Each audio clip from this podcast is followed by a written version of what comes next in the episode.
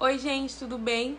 Estou gravando esse vídeo para falar com vocês sobre não nos calarmos, considerando que a grande maioria das pessoas que me seguem são cristãs.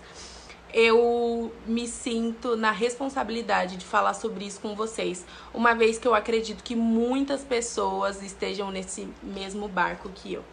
Bom, eu tava conversando com algumas amigas é, alguns dias atrás. E nós estamos falando sobre feminismo, sobre ideologia de gênero e sobre algumas outras pautas emergentes hoje em dia.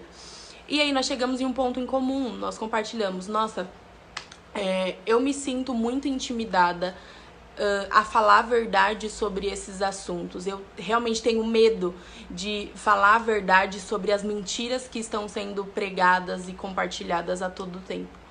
E aí eu comecei a pensar a respeito disso, eu falei, não, nós não podemos ter medo. Tentei até entender o motivo pelo qual nós temos medo e nos sentimos intimidadas e cheguei à conclusão de que é uma ferramenta, é uma arma nas mãos das pessoas, das ideologias, vamos assim dizer, é apontar isso contra pessoas que vão contra os pensamentos deles, justamente para que essas pessoas se mantenham caladas.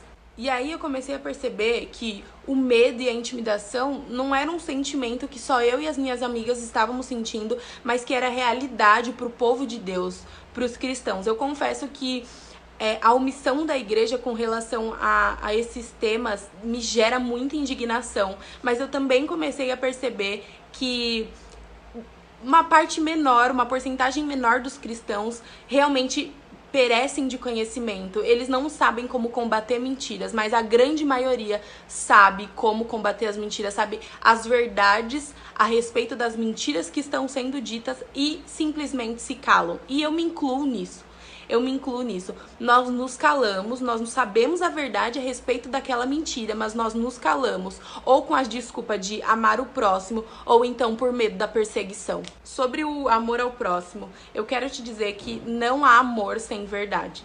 Se você sabe a verdade a respeito de uma mentira e priva alguém de, de acessá-la, você está fazendo tudo, menos amá-la.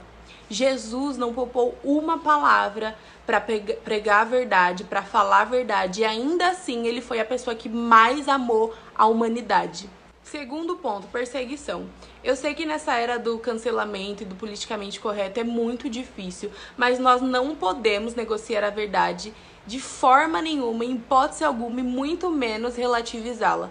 Nosso compromisso com a verdade tem que ser muito maior do que qualquer outra coisa. Nosso compromisso com Deus, o amor à Bíblia, a palavra, precisa ser maior do que o medo do cancelamento, do que esse falso amor ao próximo, do que o medo da perseguição. Jesus foi morto por falar a verdade por pregar a verdade, foi por isso que ele foi morto. E nós não podemos nos calar em hipótese alguma, porque à medida que, que a mentira ela tá, tá sendo dita, a verdade precisa ecoar. Sabe por quê? Porque quando uma mentira ela é dita várias e várias e várias e várias e várias vezes, ela acaba se tornando uma verdade, mesmo sendo mentira. Então, se nós estamos de frente com a mentira, sabendo a verdade e não as dizemos, nós estamos sendo omissos e compactuando para que uma mentira se torne verdade enquanto esse mundaréu de mentira tá sendo dita, enquanto é a, a lacrosfera tá lacrando por aí, nós, o povo de Deus, estamos nos calando e isso precisa mudar. Então, é muito fácil pra gente falar: meu Deus, o mundo tá perdido, olha só o tanto de coisa que tá acontecendo, quando nós não fazemos nada, é real. Verdade, é muito conveniente, inclusive.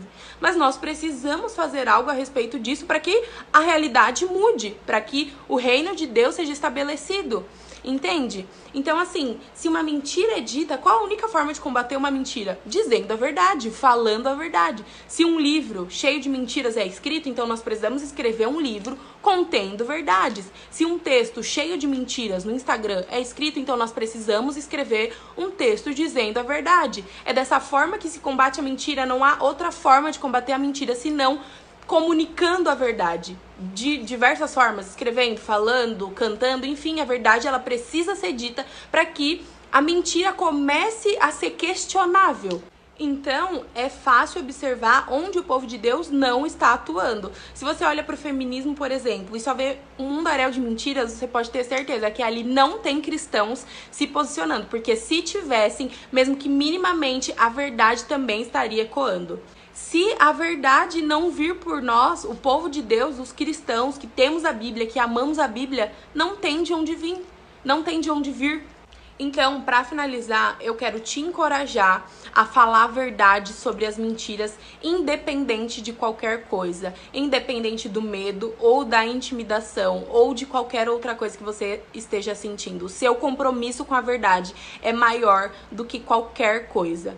E também eu quero te encorajar a estudar, porque o conhecimento liberta. Estude sobre o que está acontecendo, estude sobre a Bíblia, entenda o que Jesus fez e o que Jesus faria. Então, comece comece a aplicá-los. E eu também vou deixar aqui uma frase do texto que o meu amigo escreveu sobre feminismo, sim, que define muito bem tudo isso que eu falei aqui com vocês. E eu também quero deixar dois versículos para vocês que são muito literais, não precisa de estudo para entender, nem entender o contexto, nem saber de escatologia, nem nada disso, é interpretação. E tá em, o primeiro está em Mateus 16, do 24 a 25, que diz o seguinte: então Jesus então disse Jesus aos seus discípulos: Se algum homem quiser vir após mim, negue-se a si mesmo, tome a sua cruz e siga-me, porque aquele que quiser salvar a sua vida, perdê-la-á, e quem perder a sua vida por minha causa, achá-la-á.